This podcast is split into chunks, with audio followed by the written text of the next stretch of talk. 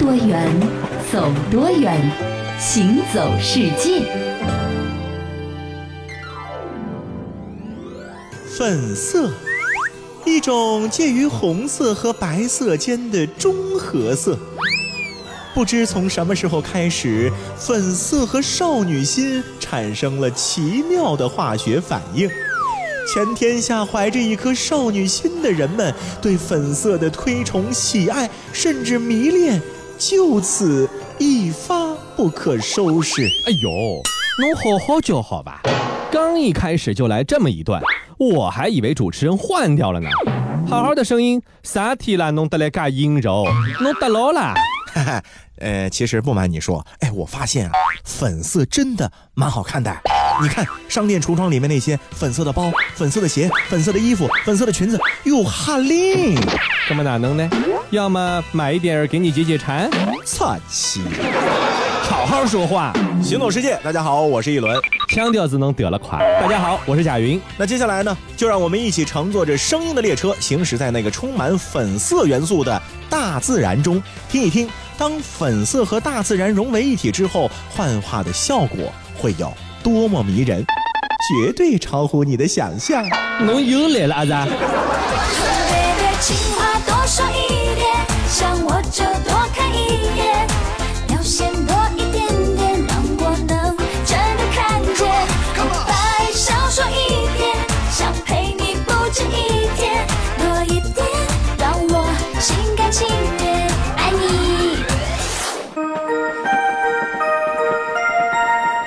欢迎乘坐行走世界粉色专列列车，本次列车终点站粉色隧道站，途经粉色之城、粉色之湖和粉色沙滩站，请照顾好身边满怀少女心的人们，祝您旅途愉快，谢谢。各位满怀少女心的乘客请注意，前方列车到站粉色之城斋普尔站，请大家竖起耳朵，准备好聆听来自粉色之城的别样风采。有请本次列车随车导游兼解说兼挑夫兼保镖兼保洁兼各种乱七八糟差事的贾云一轮。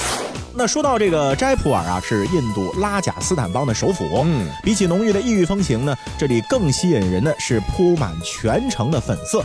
不但建筑物的屋顶、墙壁一律是呈粉色，连女性的纱丽也更喜欢用粉红色的，是比其他的地方呢是浓艳了不少，因此呢也被叫做是粉色之城或者玫瑰城。是的，但是这个粉色呢，并不是这座城市天生的一个色彩。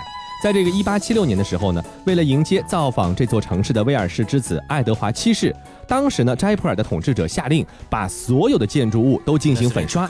那在印度传统色彩语言中呢，代表着热情好客的粉色脱颖而出了，就成为了斋普尔这个地方的代表色。斋普尔有一个象征，就是这个风之宫啊，是厉害了，就是一座粉红色半圆形的五层建筑，这一栋楼全是粉色啊，真的也挺少女心的。是啊，它虽然是叫做宫殿，叫风之宫，但是其实呢，没有一间的房间，更加像是一堵墙哦矗在那儿。据传啊，这里呢曾是供古代的后妃啊登临跳远，全城景色的制高点。嗯，风之宫的上面呢是镶着密如蜂巢一般的九百五十三扇窗户，是用红砂岩镂空雕刻而成的嗯，以八角形呈梯状的进行排列的。嗯，窗户后面的人啊，无论是站在哪个角度，都可以感受到习习凉风。风之宫这个名字呢，就是因为能得到凉风而得名的。没错，这斋普尔的粉色呢是如此的绚丽而夺目，不仅成为了无数游客心中的一个圣地，更是获得了时尚界的一个青睐。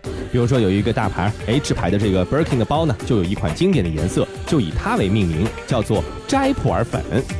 आंखें खुली हो या हो बंद दीदार उनका होता है आंखें खुली हो या हो बंद दीदार उनका होता है कैसे कहूँ मैं ओ यारा ये प्यार कैसे होता है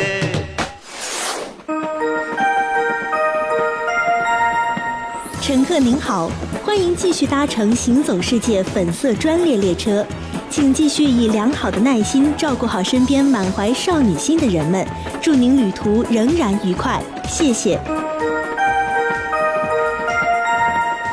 各位满怀少女心的乘客请注意，前方列车到站粉色之湖纳库鲁湖站，请大家振作精神，准备好聆听来自粉色之湖的别样风光。那说到这个肯尼亚的纳库塞湖啊，它是在东非大裂谷上，是这个地区湖泊系统中的几个盐湖之一。是湖中呢富含着丰富的藻类，每年吸引着大批的火烈鸟在此栖息。那因为火烈鸟的羽毛呈朱红色，特别是翅膀根部的羽毛光泽闪亮，整个湖泊远远看去就好像是一团在熊熊燃烧的粉色火焰一样漂亮。没错，那每到了这个繁殖期啊，多的时候会有超过二百万只的火烈鸟在这个地方繁衍生息，占到了世界火烈鸟总数的三分之一呀，都到这儿来聚齐了。这蓝色的湖水呢，给火烈鸟提供了充足的食物，而火烈鸟呢，则是回赠以亮丽的粉色。这个美丽的奇观呢，使得纳库鲁湖呢，不仅获得了世界上最艳丽的湖泊的美誉，还成为了鸟类学家的天堂。在一九六零年的时候呢，这里就被划定为了鸟类保护区，并且在一九六三年正式指定为国家公园。那除了鸟类之外呢，其实里面还栖息着大量的斑马、长颈鹿、野牛、羚羊、鹈鹕，以及别处罕见的白犀牛等等等等的野生动物。是在这里呀、大自然的巧手所成呢，是被原封不动的呈现在了人类面前，用粉粉色勾勒出了它独特的美。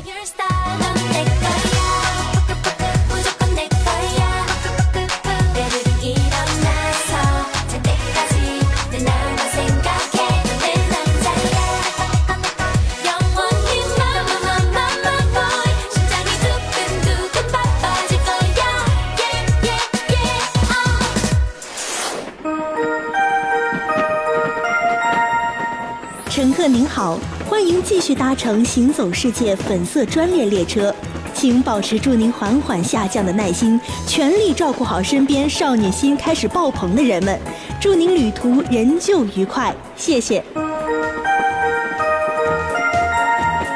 各位满怀少女心的乘客请注意，前方列车到站粉色沙滩哈勃岛站，请大家喝杯黑咖啡，振奋精神，准备好倾听来自粉色沙滩的别样景致。好，我们接着再来说一下哈勃岛的沙滩啊。在巴哈马群岛上的哈勃岛东侧呢，有一片世界上独一无二的粉色沙滩。哦，红珊瑚的粉末和雪白的细沙相混合，远远看去啊，就好像是一片草莓冰沙一样。哇，你看，整个沙滩是草莓冰沙，是这感觉多带劲啊！是啊它呢也曾经被评为了世界上最性感的沙滩。是啊，一般来说沙滩都是黄色的，对吧？哎白色沙滩呢，就是很多人非常向往的地方了。是如果有粉色沙滩，我估计这个少女心泛滥的人们呢，就趋之若鹜了。啊，那沙滩的颜色为什么是粉色的呢？它呢是源自于大自然上亿年的精心雕琢。从远古时期呢就生存在这个地方的有孔虫，经过浪花的洗礼，这坚硬的粉色外壳呢逐渐被磨去棱角。那随着这个岁月的沉淀积累啊，最终呢就幻化成了这一片的粉色沙滩，染色染上去的，哎，对吧？是的，但是这个效果呢，绝对是纯天然的。没错，那这个粉色沙滩呢，长呢也不是太长，差不多就三英里左右。嗯，哦，这个是水清沙幼，嗯，所以呢，在沙滩边呢，可以有一座供你举办婚礼的粉色教堂。哇，啊，这个特别的应景了是在教堂里面宣过誓之后呢，牵着爱人的手一起奔向粉色沙滩。嗯哟，这梦幻场景绝对是，我估计全天下一百个女生里面九十九个都是心动的是还有一个呢，可能早就晕过去了。那正因为是粉色的浪漫实在是太特别了，所以呢，这里也被很多的国外的杂志评为了最佳的蜜月地点。以后啊，就其他的海岛你可以少去去，就那儿呢可以多去一下。没错，而且呢，有一个好消息呢，就要提供给很多蠢蠢欲动的女孩子们。这二零一三年的时候呢，巴哈马呢就正式对中国免签了，所以说呢，这片粉色的沙滩呢，也是吸引着越来越多的怀揣着少女心的中国游客前往。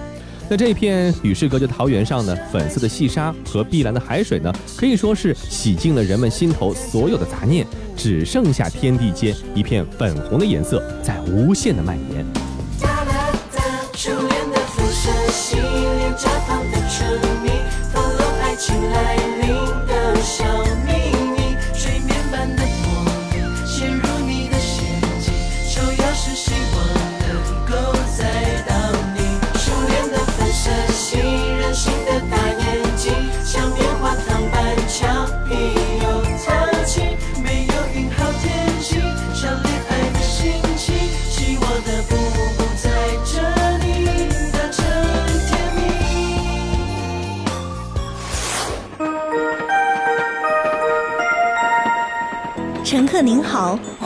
继续搭乘行走世界粉色专列列车，请保持住您所剩无几的耐心，尽量照顾好身边少女心满满的人们，祝您旅途还能愉快，谢谢。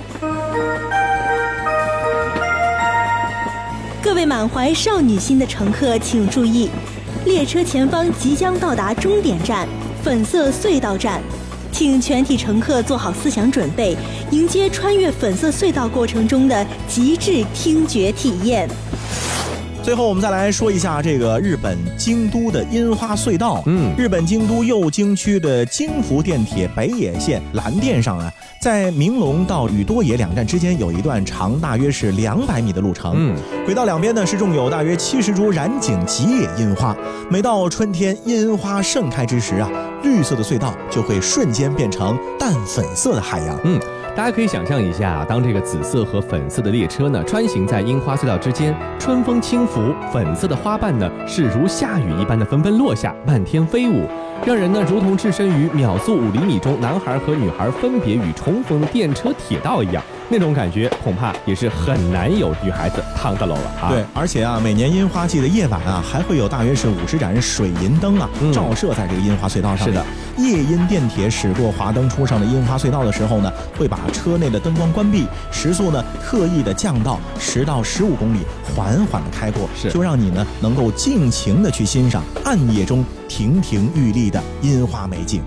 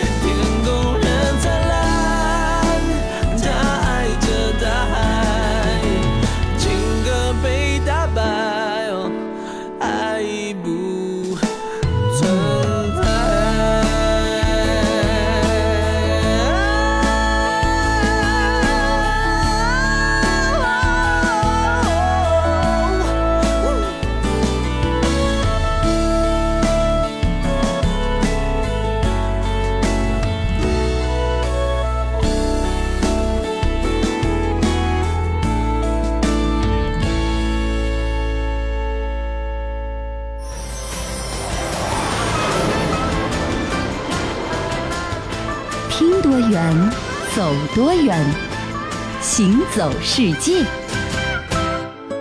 欢迎继续回到《行走世界》，大家好，我是一轮。各位好，我是贾云。说到浪漫，我觉得啊，嗯除了粉色让人感觉到浪漫之外呢，是还有一个地方也是浪漫代名词，嗯就是马尔代夫。这可是蜜月旅行的一个黄金目的地啊？？绝对毋庸置疑的。是啊马尔代夫有无与伦比的奢华的享受，有晶莹炫目的白色的沙滩，还有令人称奇的梦幻的水下世界，嗯是每一个人心中的蜜月天堂。是但是啊，你有没有想过，找一个度假村，每天呢就是端着新鲜的鲜榨果汁或者鸡尾酒，躺在沙滩上，这样的旅行方式真的有那么吸引人吗？我觉得挺酷的呀。千篇一律的谈啊所以接下来的行走世界呢，我们教你如何像一个马尔代夫当地人一样畅快的玩耍。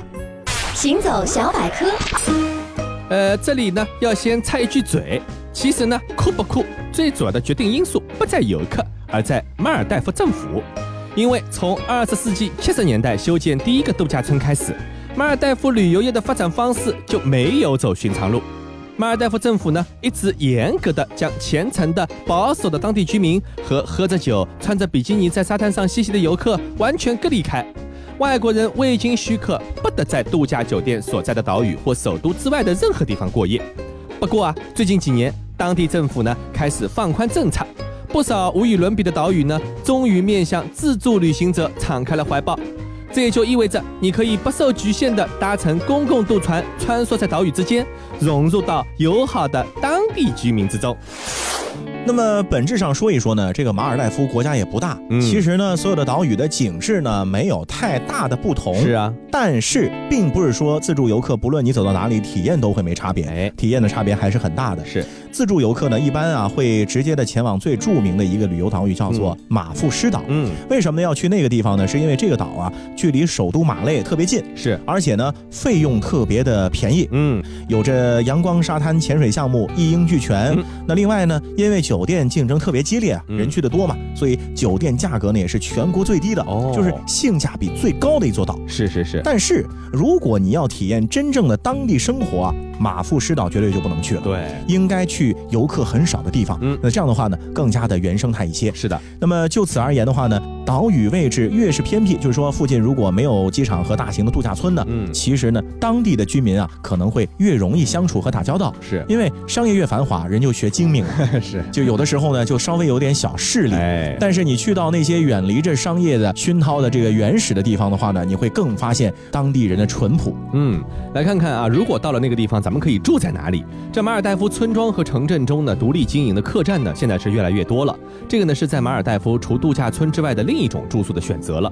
这个客栈呢，在首都附近的环礁呢是最为盛行，从马累乘坐渡船到达呢，只需要三到四个小时。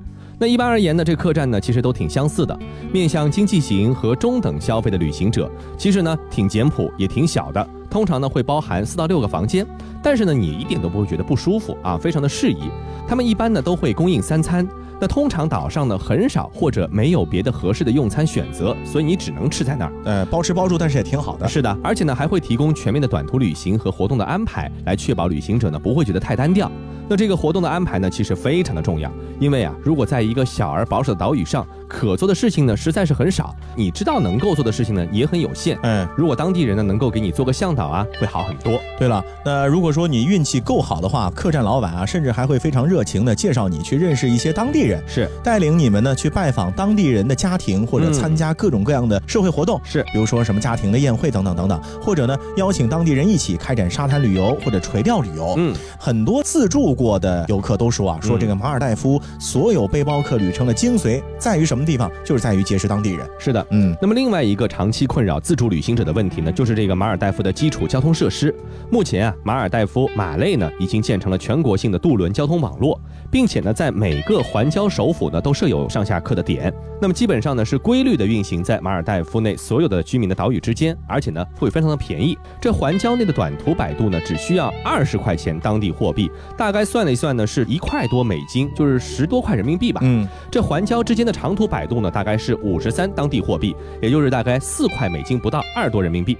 那即使是大型环礁内部的摆渡呢，也只需要花费一百当地币，就是七美金左右。嗯，虽然说时刻表呢仍然是很难确定啊，但是如果你是在客栈之间摆渡，大多数情况之下，客栈员工呢就可以告诉你渡轮的往返的时间。不过你一定要记住啊，前往偏远地点呢，可能需要二十四到四十八小时，就是得过夜的这。时间也挺长的，是吧？具体呢要根据你的目的地而确定。中途呢，经常会要在马累或者某个环礁首府呢要投宿一晚，不是说一天就能到的。对，但是呢，乘坐这个渡轮却是一趟非常令人陶醉的文化之旅。嗯虽然说它慢，是，虽然说你经常会发现是很多老旧的、破烂的、对对吱吱嘎嘎作响的大型的船只，对往返在了岛屿和环礁之间。嗯，但是呢，你会发现另外的一个有意思的点，就是很多这些船上啊，可能只有你嗯不是当地人，哦，你和一船当地人在一起。是是是，所以这就是一个你最好的机会，去深入的了解当地的居民和他们一直以来的生活方式的一次机会啊。没错。而且我觉得吧，咱们。咱们现在很多的这个旅行啊，已经不仅仅限于什么呢？去某一个景点去游览，观光，呃，关键是要跟他们一起做饭，跟他们一起买菜，跟他们一起上学，哎就是尝试着做一个当地人。对的，嗯，最后呢，打算自助游览马尔代夫的朋友们呢，还必须牢记一点，就这个呢，还是一个比较保守的国家，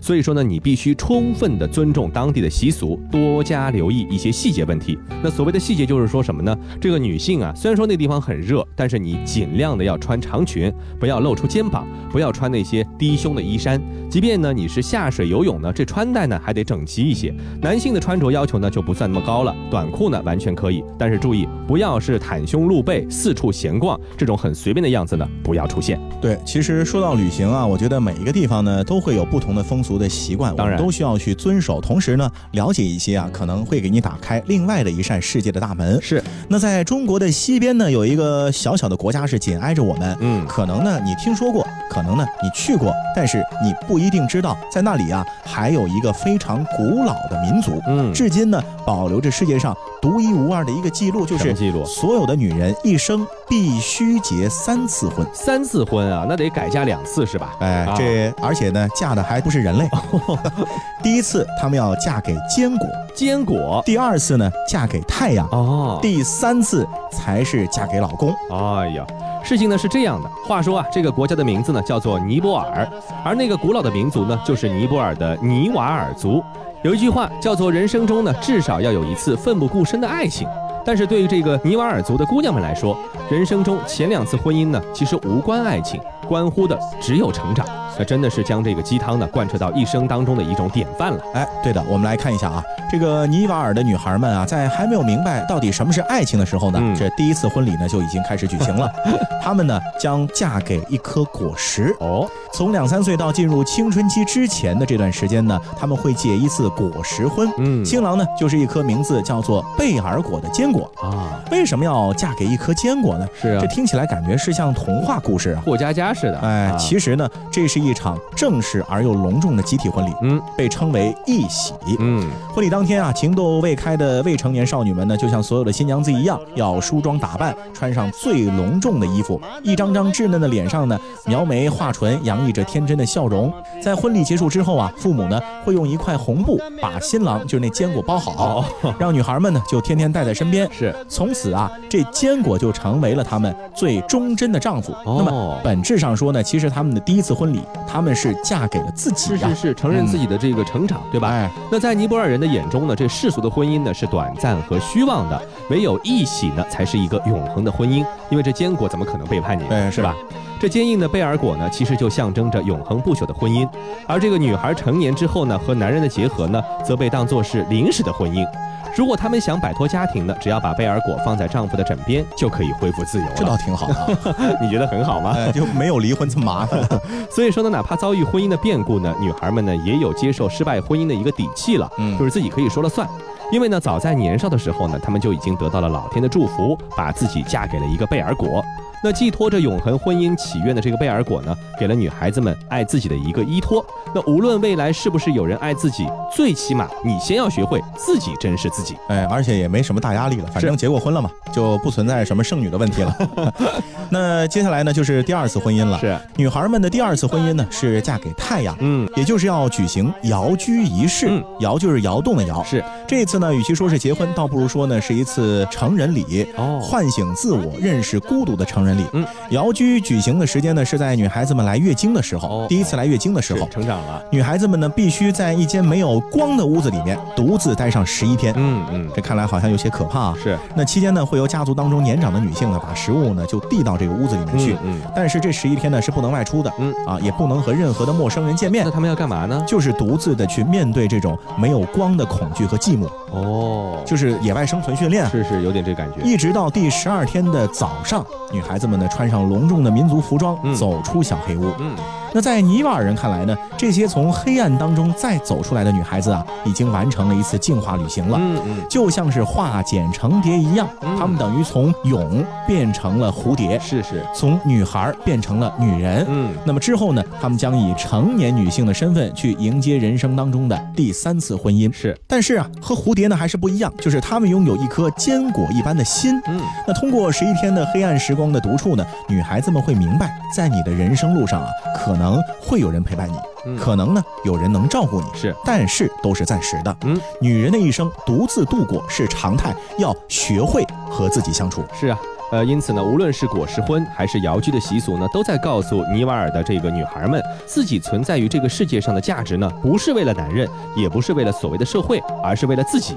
那可见啊，呃，我们印象中的这个比较传统的一个国家，有着非常先进的个人的这个理念。嗯，而除了这个独特的婚俗之外呢，尼泊尔的节日之多呢，也是世界罕有的。其中呢，同样和女性有关的女人节，这也是十分罕见的。世界真奇妙。每到女人节之时，尼泊尔的女人们就迎来了为期三天的庆祝活动。第一天叫做欢乐天，女人们会聚集起来，一边吃着丰盛美味的食物，一边通宵达旦的载歌载舞。第二天叫做进食日，当太阳从东边升起，女人们就必须停止进食，并且坚持二十四小时。第三天叫做沐浴日。只见尼泊尔的女人们成群结队来到河边，用红色的泥土以及树上的树叶来沐浴洗身。同时，未婚的女孩子们会在那个时候祈求能够拥有英俊的丈夫和幸福的婚姻，而已婚的妇女则为他们的丈夫和家庭祈祷。那最后呢，还有一句话要送给大家：这去过尼泊尔才有资格谈旅行。就是说啊，你别看它地方小，可是世界上十大高峰中的八座呢，都在这个地方盘踞。而亚洲最大的野生动物观赏地呢，也在这里等待着你的探索。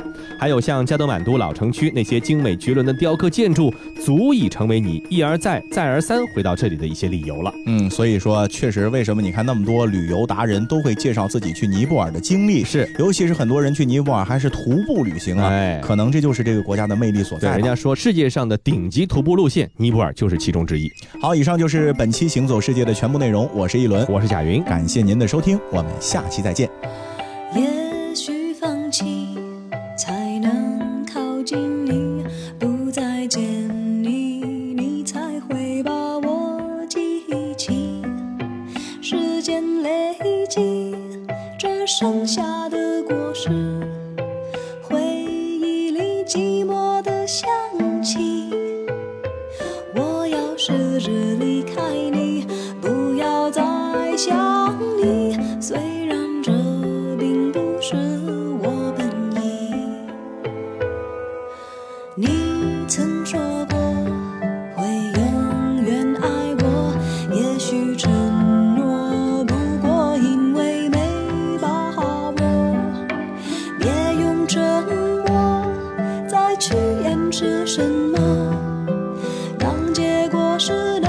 赤裸，